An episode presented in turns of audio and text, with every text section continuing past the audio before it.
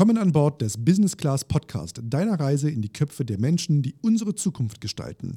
Eine exklusive Produktion von Piabo, der Kommunikationsagentur für die weltweit innovativsten Unternehmen. Die Raumfahrtindustrie steht an einem entscheidenden Wendepunkt. Weg von einer Spielwiese für Regierungen hin zu einem Milliardenmarkt. Ein Unternehmen, das den Weg geebnet hat, ist SpaceX von Elon Musk. Es sind solche Unternehmen, die sich zum Ziel gesetzt haben, die Raumfahrt zu revolutionieren. Gleichzeitig arbeiten weltweit Luft- und Raumfahrtzentren sowie hochqualifizierte Unternehmen intensiv an neuen innovativen Technologien, Materialien und Konzepten, um die Grenzen der Raumfahrt zu erweitern. Die Leidenschaft, die ungenutzten Potenziale in der Raumfahrt zu entdecken, verbindet die beiden Co-Founder von Alpine Space Ventures, Joram Völklein und Bülent Altern. Direkt beim ersten Kennenlernen war klar, dass das ein gutes Match ist, weil er mit mir auf einem Panel direkt Klartext gesprochen hat, sagt Joram über sein erstes Aufeinandertreffen mit seinem späteren Geschäftspartner Bülent. Aus der Begegnung im Jahr 2018 entwickelte sich eine Unternehmensgründung als Wagniskapitalgeber für Raumfahrtprojekte. Alpine Space Ventures war geboren. Kernfrage heute. New Space. Welchen Einfluss haben Risikokapitalinvestitionen bei der Expansion, Skalierung und strategische Positionierung der Luft- und Raumfahrtindustrie? Herzlich willkommen, lieber Joram, herzlich willkommen, lieber Bülent. Hallo. Hallo, Kilo. Ihr beiden, damit wir euch ein bisschen besser kennenlernen, kurz ein paar Warm-up-Questions. Einmalige Reise ins All oder eine dauerhafte Beteiligung in einem Raumfahrt-Startup? Also, ich würde sagen, also die Beteiligung an einem Raumfahrt-Startup ist für mich die äh, interessantere äh, Weg, hier da mitzumachen, weil es geht darum, äh, wirklich unseren Anfang hier zu schließen und so kleine Hüpflein ins Raumfahrt, in, in den Weltraum. Das ist nicht, äh, nicht mehr so interessant. Ich glaube, interessanter ist es wirklich an, den, an der Business Case und an der, auf dem Weg dahin zu arbeiten, dass wir da auch permanent und länger und industriell uns behalten. Und ich glaube, deswegen ist für mich die Beteiligung interessanter. Also ich bin dabei bühlend, aber frag mich nochmal, wenn ich 70 bin, weil einer meiner großen Träume ist schon, dass ich äh, eines Morgens aufwache, das Rollo hochmache und dann äh, die Erde sehe. Also irgendwann will ich das schon noch erleben, aber jetzt ist sicher die Beteiligung. Wir uns vielleicht erstmal beteiligen und dann kommt die Weltraumreise. Vielleicht ist es ja auch ein Weltraumreise-Startup, an dem wir euch vielleicht mal beteiligen werdet.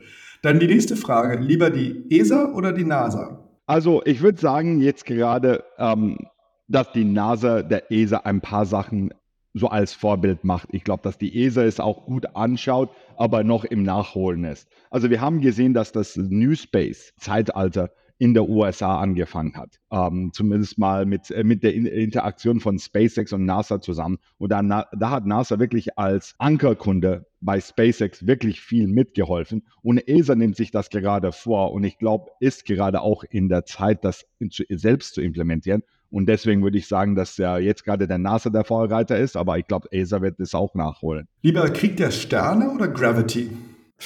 Das sind Fragen, Thilo. Ich meine, Krieg der Sterne will, glaube ich, keiner sehen. Ähm, ach, du meinst jetzt vom Film her? ja. So sieht's aus, ja. Also ich glaube, bei mir ist es Gravity. Ich fand es einen tollen Film. Ich meine, äh, der Wahrheits- und äh, Wahrheitsgehalt in dem Film, der ist, der ist äh, ähnlich hoch wie bei Krieg der Sterne. Aber aber es hat mir, hat mir gut gefallen. Aber äh, Interstellar ist da, glaube ich, auch noch zu erwähnen, weil das, das ist eigentlich der Film, den man sich anschaut. Guter Tipp, haben wir gleich noch einen super Filmtipp. Klasse.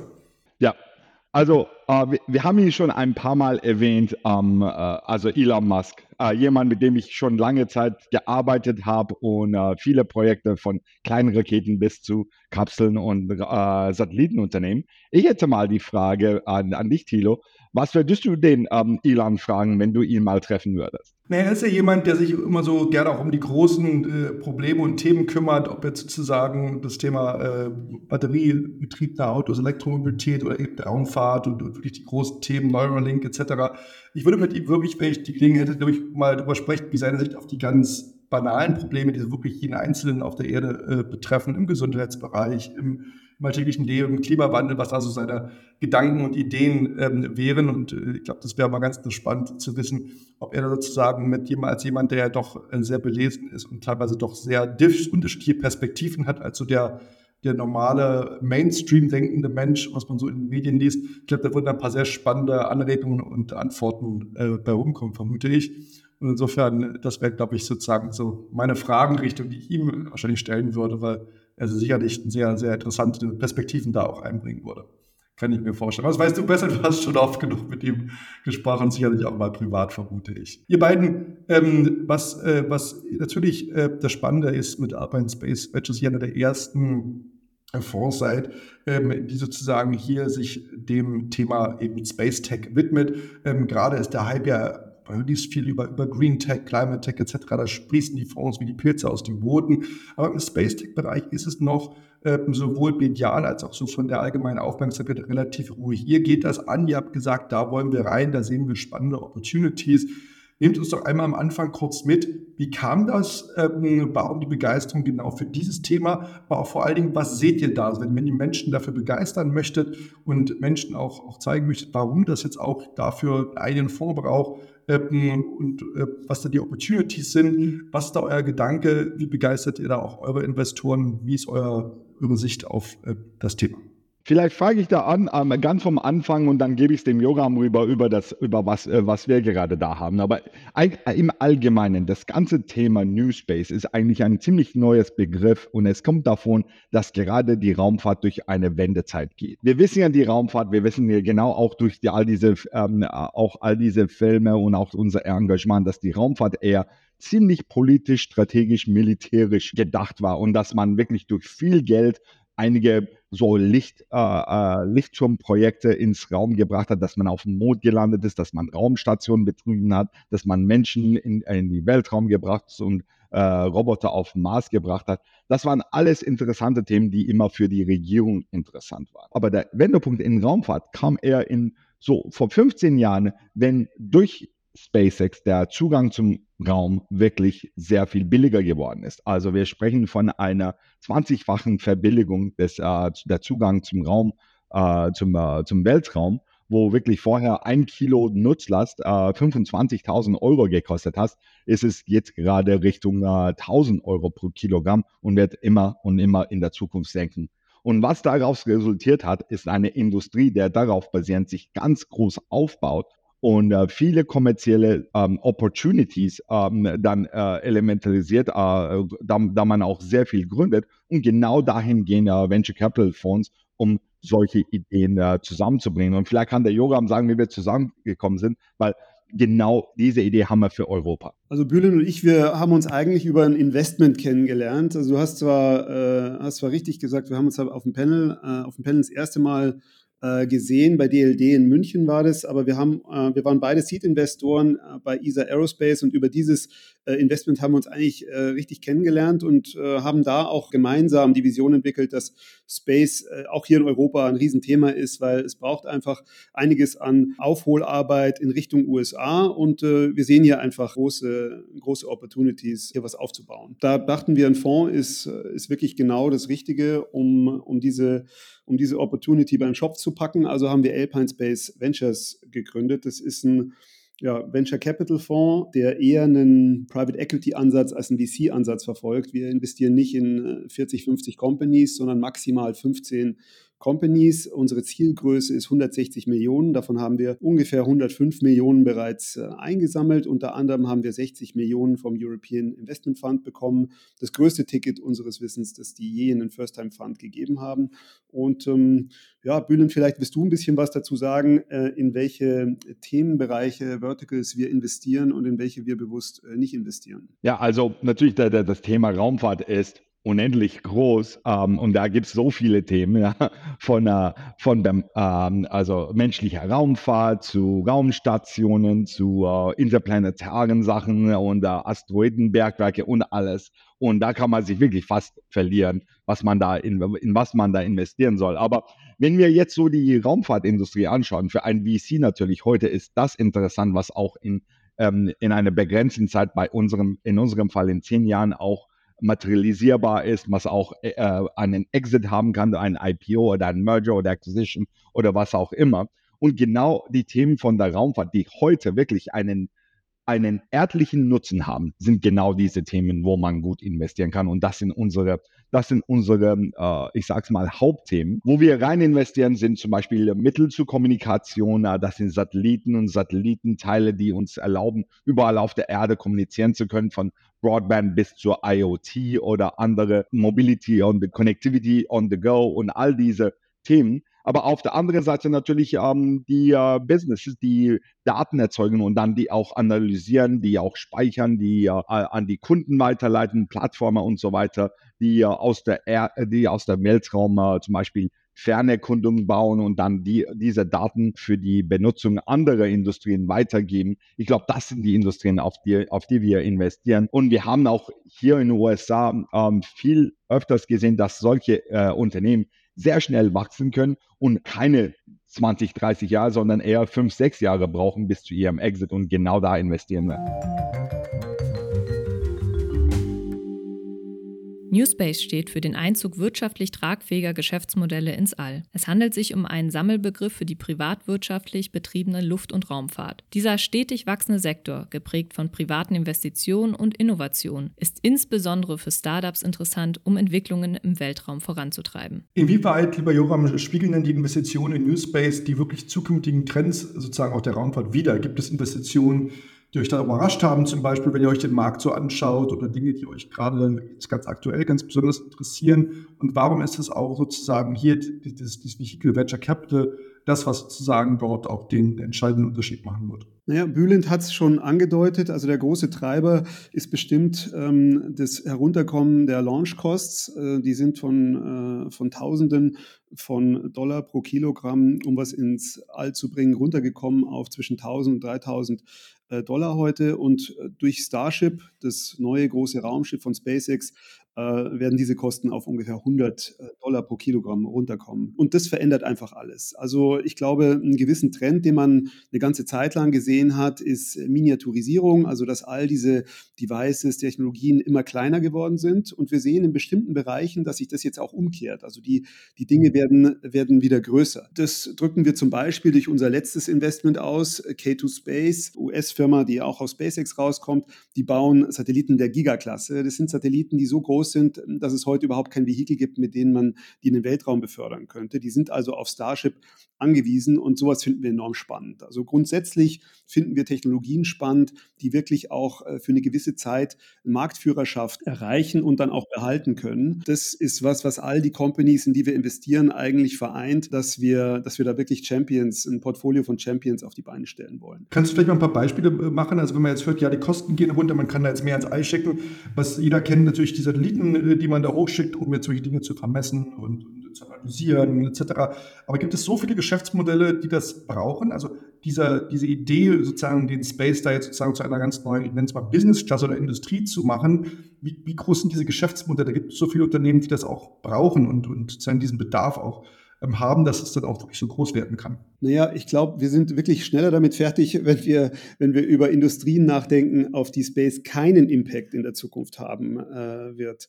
Ja, also das wird sehr, sehr viele äh, Industrien angehen. Natürlich die Automotive-Industrie, ja, wenn du an das Thema Connectivity denkst, äh, bei Electric Vehicles, aber auch äh, Smart Farming, Smart Cities, Logistics, Telecommunications, das ganze Thema äh, Climate Tech und Environmental Monitoring das wird alles, ähm, fußt es auf äh, Space-Technologie basierten Lösungen. Also da gibt es eine riesige Industrie, die da im Entstehen ist. Und eine unserer Thesen ist, in den nächsten 20, 30 Jahren wird Space eine der größten Industrien der Welt werden. Da glauben wir fest dran und wir sehen eben durch die, und ich wiederhole es nochmal, durch diese immer kleiner werdenden Launch-Costs sehen wir einfach, dass diese Industrie dadurch äh, wirklich Schubkraft hat. Glaubst du vielleicht, dass es noch nicht so viele Fonds und Töpfe gibt, die sozusagen sich da widmen, dass es vielleicht aber auch mal zum Problem werden kann für Startups, wenn es dann da mal um größere Finanzierungsrunden geht? Oder sagst du, der, der Space ist so heiß und da, da wird es dann schon auch genug Geld geben, auch von, von anderer Seite, wenn ein bisschen größer werden und auch dann deutlich mehr Geld brauchen, weil es ja auch sehr kostenintensiv ist. Es ist, wie du sagst, ein äh, kapitalintensives Unterfangen, aber wir sehen auch, dass eben jetzt äh, große VCs wie Lakestar, Early Bird, äh, Vito, dass die auch da in den Bereich reingehen. Also wir haben ja auch bei ISA gesehen, dass äh, eine riesige Runde, die größte, die dieses Jahr geraced worden ist, die haben 155 Millionen eingesammelt. Das ist global die größte Runde im Space-Sektor. Das Geld kam ausschließlich aus Europa. Also man sieht schon, schon, dass hier ein, das Interesse immer größer wird und dass auch die Gelder da sind, um solche kapitalintensiven Geschäftsmodelle zu finanzieren. Vielleicht steige ich da noch ein bisschen rein, was, was die VCs hier sehen. Also wir sprechen natürlich von äh, den Business Cases. Gibt es so viele Business Cases im, im Weltraum? Und ich glaube, die gibt es auf jeden Fall. Und dass das Spannende an dem Thema ist, dass die, dass die meisten Business Cases wie weltweite Kommunikation auch sehr viele Satelliten brauchen, um den, um den uh, Business Case auch sehr gut bedienen zu können. Und genau im Auftakt zu diesen Business Cases werden auch sehr viele Supplier Business Cases aufgebaut. Und ich glaube, das sehen auch die VCs. Heute äh, schießen wir mehr Raketen in den Weltraum als äh, die zehn Jahre vorher kombiniert. Und da sind natürlich äh, viele VCs auf Raketen äh, ganz gespannt und deswegen sehen wir auch dieses, äh, diese Interesse an ESA. Aber es kommt auch natürlich Pro äh, Projektion, dass in 2030 wir 100.000 Satelliten im All haben werden und diese Zahl war nicht einmal 2000 vor zwei Jahren. Also es boomt wirklich groß im Weltraum und es gibt natürlich die Business Cases, in die man investieren kann, die wirklich rechts in der Value Chain stehen, wo wirklich ähm, Industrien und auch Endkunden bedient werden, aber genau auch in dieser Lieferkette von Satelliten, von Launchern, von, ähm, äh, von äh, Geräten für die Satelliten oder für den Geräte für die Endkunden, da boomt auch der Markt und da sehen natürlich Venture Capital Firmen sehr viel Opportunity. Business Class, der Podcast von Piabo. Setze alle zwei Wochen deine Kopfhörer auf und trete ein in die faszinierende Welt der digitalen Revolution. Finde uns auf deinen bevorzugten Podcast-Plattformen wie Spotify, Deezer, Apple Podcasts und YouTube. Drücke auf Play und tauche ein in das Morgen, das heute beginnt. Und Bülent, ähm, was sind denn so unerwartete oder überraschende Anwendungen, die du im New Space-Bereich siehst? Wo könnte quasi so das nächste große Ding lauern, deiner Meinung nach? Also, was mich wirklich überrascht ist, wie vielfältig Kommunikation sein kann. Ähm, man sieht schon, dass, also wir, wir sehen natürlich heute Starlink, der fast überall eingesetzt worden ist, von ähm, Kriegen in der Ukraine bis irgendjemand mit seiner Yacht in der Mitte, Mitte von der Pazifik zu äh, Flugzeugen, die hier in den USA äh, rumfliegen. Der Starlink ist fast überall einsetzbar. Aber man sieht auch, dass, die, dass der Kundensegment schon auch eine Vielfalt an ähm, Anwendungen hat, wo Starlink auch nicht perfekt reinpasst. Und es gibt sehr viel Interesse für andere Wege von Kommunikation. Einige Kunden wollen Kommunikation für ein bisschen Bandbreite, nicht ein großes Broadband, um einfach ähm, äh, flächendeckende Sensorik ausstatten zu können. Zum Beispiel hier in Kalifornien, Waldbrände sind ein Riesenthema und einfach äh, Temperaturmessungen, die einfach überall auf dem Wald gestreut sind, die mit dem Satelliten ein paar Mal pro, äh, ein paar Mal pro Stunde die Temperatur checken, wären da super einsetzbar. Also wir sehen da, dass One Size Fits All ist da nicht der Fall, sondern dass es wirklich sehr viele Kommunikationskonstellationen geben wird. Und natürlich auf der auf der, auf der Seite von Erdbeobachtung, da sind die Anwendungen riesig. Ich glaube, da können wir von jeder Anwendung sprechen, ähm, dass es überhaupt zum, äh, zum Denken gibt, von Versicherungen bis zu Agrikultur, bis zu, ähm, bis zu natürlich Investments, zu Lieferkette, zu äh, Deforestation Management, zu Grünhausgasemissionen. All das ist, lässt sich durch die äh, Raumfahrt, all, all, das lässt sich durch die Raumfahrt äh, bedienen.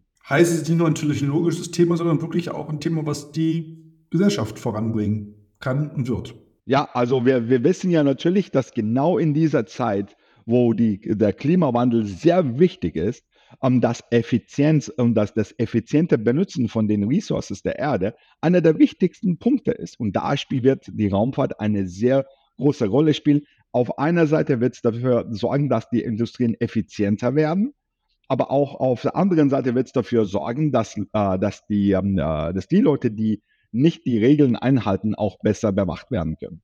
Ähm, Joram, wie steht ihr denn äh, zu der zukünftigen Entwicklung des New Space-Ökosystems hier in Europa insbesondere? Vielleicht kannst du uns mal ein bisschen mitnehmen zu den Rahmenbedingungen. Wie weit ist da die Politik engagiert? Welche Standorte äh, clustern sich da vielleicht heraus? Welche Organisationen gibt es, die da unterstützen? Nimm uns da ein bisschen mit in das Ökosystem und in den Standort Europa. Sehr gerne. Also das, äh, die, die, Voraussetzungen äh, für ein gesundes Ökosystem sind ideal in, in Europa, vor allem auch in Deutschland und äh, da muss man sagen, vor allem da, wo wir beheimatet sind, in Bayern auch. Also wir, wir bauen ja hier aktiv an einem New Space Cluster hier in München.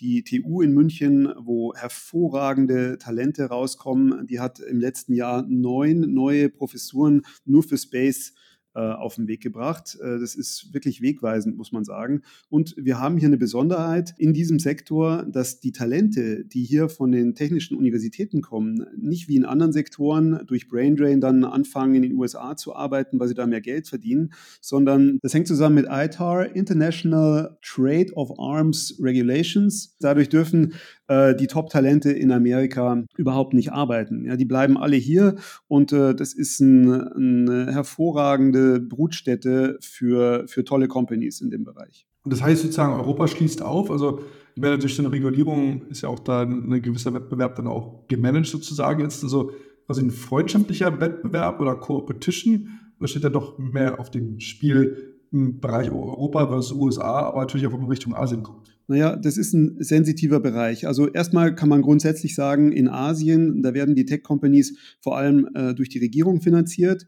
In Amerika hast du ein sehr gesundes Ökosystem äh, an Investoren, äh, das Technologien finanziert. Und hier in Europa könnte man sagen, ähm, fehlt ein bisschen von beiden. Von daher sind wir sehr glücklich, dass wir eben jetzt sehen, dass äh, die VC-Landschaft hier bunter wird und dass äh, auch Gelder zur Verfügung stehen, um Companies wie eine ESA Aerospace zu finanzieren. Von der Politik her kann man sagen, sagen, wir fangen an, äh, Rückenwind äh, zu spüren. Ja, das sieht man dadurch, dass die Politik jetzt auch anfängt, das amerikanische Modell zu übernehmen, nämlich dass der Staat Ankerkunde bei bestimmten Geschäftsmodellen wird. Das ist äh, immanent wichtig. Ich glaube, das sieht man an Frankreich. Die sind sehr fokussiert auf ihre Space-Industrie. Und hier in Deutschland machen wir uns eher Gedanken, wie wir mit allen Europäern zusammenarbeiten können. Das ist natürlich für große Projekte ist es genau das Richtige. Ja, die werden nicht entstehen, wenn man nicht zusammenarbeitet. Aber es ist auch wichtig, äh, glaube ich, gerade für, für Deutschland, dass man auch, äh, dass man auch den Technologiestandort Deutschland einfach äh, fördert und äh, hier auch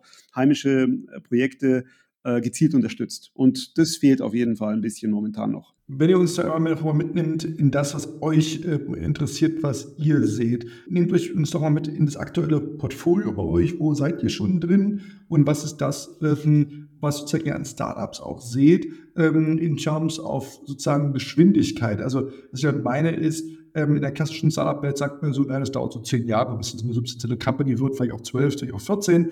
Dann gibt es andere Industrien, wo man sagt, das dauert, dauert, deutlich länger. Biotech ist so ein Bereich, wo man sagt, oh, das kann auch noch einmal 20 Jahre dauern, bis da mal das, der nächste Corona-Virus-Impfstoff äh, dann, dann durch großen Durchbruch äh, macht, kostet wahnsinnig viel Geld. Es gibt Bereiche wie sagen wir, Web 3, ja, wo man sagt, also es dauert so drei, vier, fünf Jahre ähm, eher so. Wo ist da sozusagen, ähm, sozusagen auch der Zeithorizont, wie ist es im Space-Bereich äh, zu sehen, sowohl vom Funding her als auch von der Dauer, bis da wirklich auch was entsteht, was dann äh, substanziell auch ein großes Business werden kann. Also bis jetzt haben wir fünf, wirklich fünf Investments äh, schon gemacht, seitdem wir aktiv sind, so für eineinhalb Jahre. Äh, was, wir, was sich da rauskristallisiert hat, ist das, was wir am meisten mögen, ist, dass auch Space Companies sehr schnell agieren können. Und das ist so auch einigermaßen der Hauptleitfaden zwischen unseren Portfolio Companies, dass wir eher nach ähm, Gruppen schauen, die schnell zum Markt gehen können, ein Produkt platzieren können und dann wirklich kundengetrieben ihren, äh, ihren Geschäft größer machen können. Also wirklich mal die fünf Companies durchgegangen. Also wir haben drei Investments in Deutschland und dann zwei in äh, in USA. Und die drei in Deutschland sind, ähm, ich würde wirklich sagen, also eher äh, die, ähm, die auch gerade in diesem, äh, in dem Space-Bereich wirklich die Shovel-Bilder sind für den, äh, für den Gold Rush. Also es gibt, ähm, es gibt den ersten, äh, erste Firma, die wir investiert haben, ist aus Berlin, heißt Reflex Aerospace, wo wir wirklich dem Gründer auch wirklich mitgeholfen haben, äh, das, das Firma auf die Beine zu stellen und dann wirklich dann ähm, äh, ihn begleitet haben wo, äh, mit, äh, mit unserem Investment und ein paar wirklich äh, guten Introductions äh, bei beiden Seiten der Atlantik. Da geht es darum, äh, so schnell wie möglich Kleinsatelliten, aber nicht zu klein, sondern eher 250 bis 500 Kilogramm Klasse Satelliten für, für, für ihre Kunden äh, auf, äh, ins All zu bringen. Äh, normalerweise dauert das drei, vier Jahre. Die wollen es für in äh, neun Monaten schaffen. Und was uns wirklich fasziniert hat von, von einer von einem Two-Man-Shop sind sie zu einem großen, ähm, großen Firma sehr, sehr schnell gewachsen und jetzt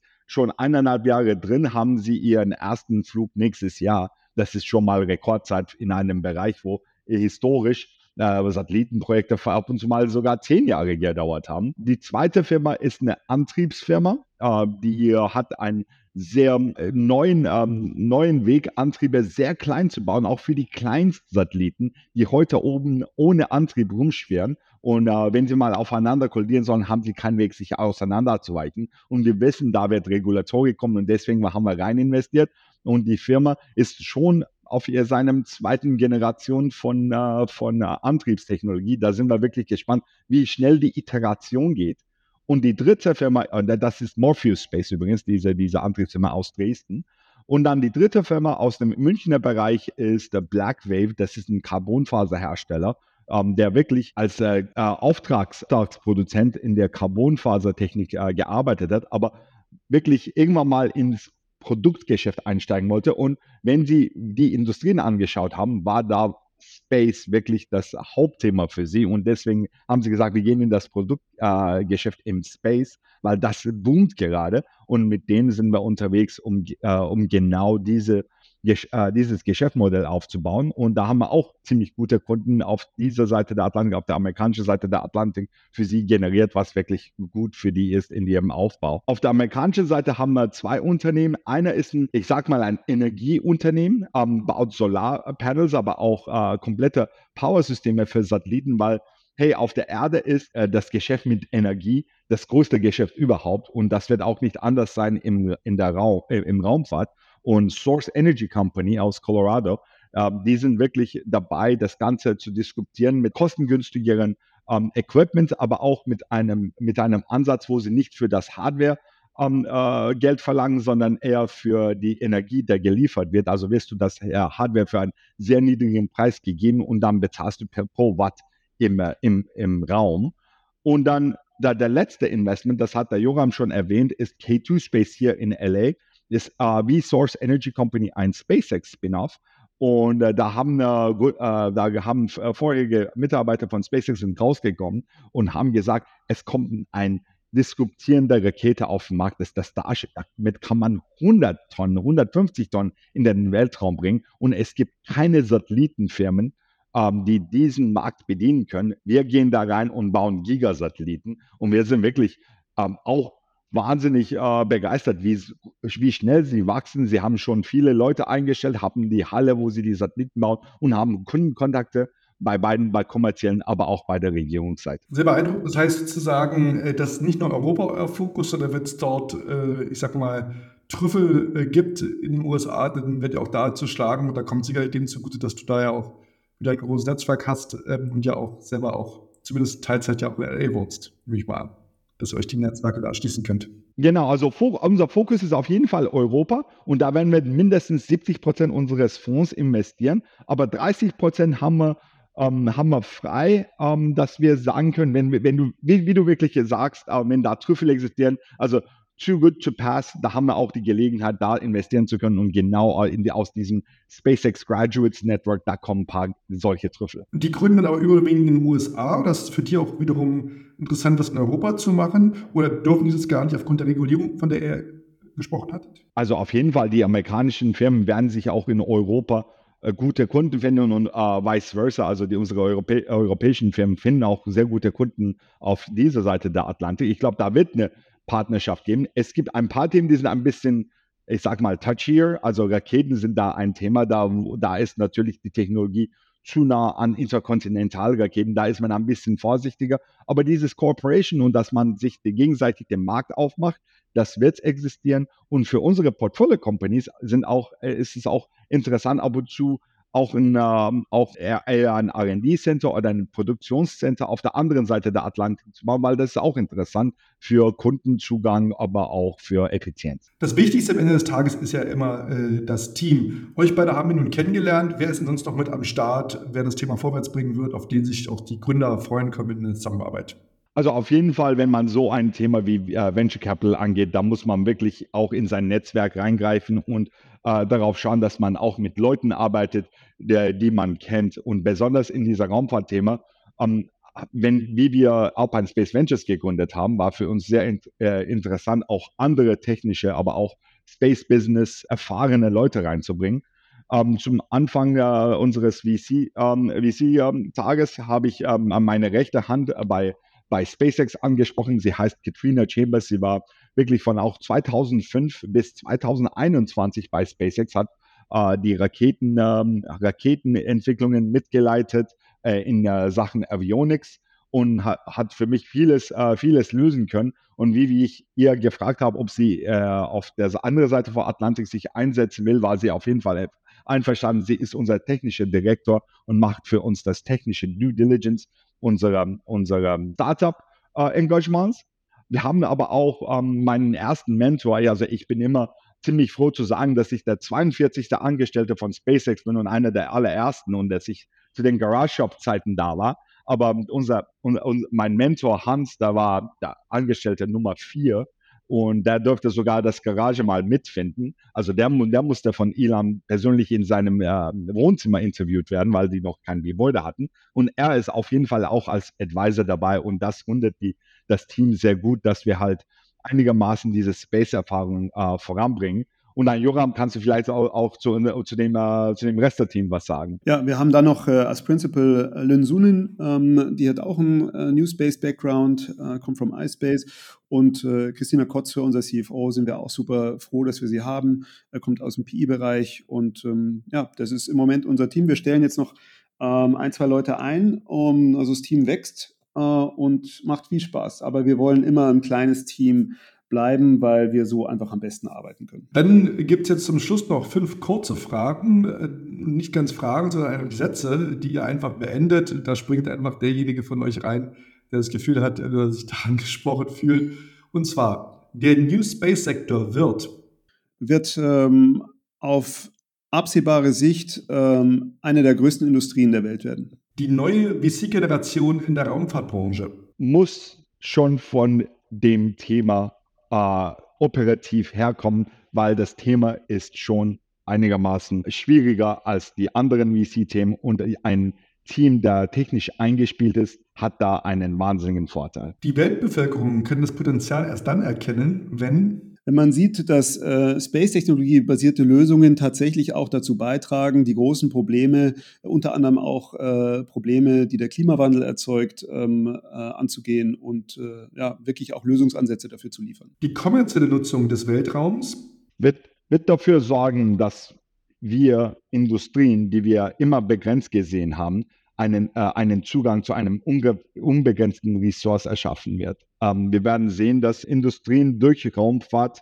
viel, viel mehr an Bedeutung gewinnen werden, indem sie auch Ressourcen der Raumfahrt einsetzen, wie zum Beispiel Zugang zu mehr Materialien, Rohstoffen und so weiter. In fünf Jahren sehen wir uns. Ja, hoffentlich wieder hier beim äh, Podcast mit dir, lieber Thilo. Ähm, und in fünf Jahren haben wir dann wahrscheinlich äh, unseren dritten Fonds aufgemacht ja, und haben die Industrie äh, maßgeblich geprägt. Und hoffentlich viel, viel mehr noch spannende Geschichten von tollen Gründerinnen und Gründern, die den New Space-Bereich bereichern und noch mehr tolle Beispiele auch wie das Ganze auch das Leben der Menschen äh, besser macht und mit Technologie dort äh, tolle Fortschritte erzielt. Lieber Bülent, lieber Joram, ganz, ganz herzlichen Dank, dass ihr heute unsere Gäste wart. Und äh, ganz, ganz spannendes Thema, was wir auf jeden Fall weiter verfolgen werden. Euch beiden viel Glück, viel Gesundheit und auf dass ihr diese Industrie, diesen neuen Bereich maßgeblich vorantreiben werdet und wir noch viele tolle Dinge von euch hören werden. Vielen Dank. Danke dir, Thilo.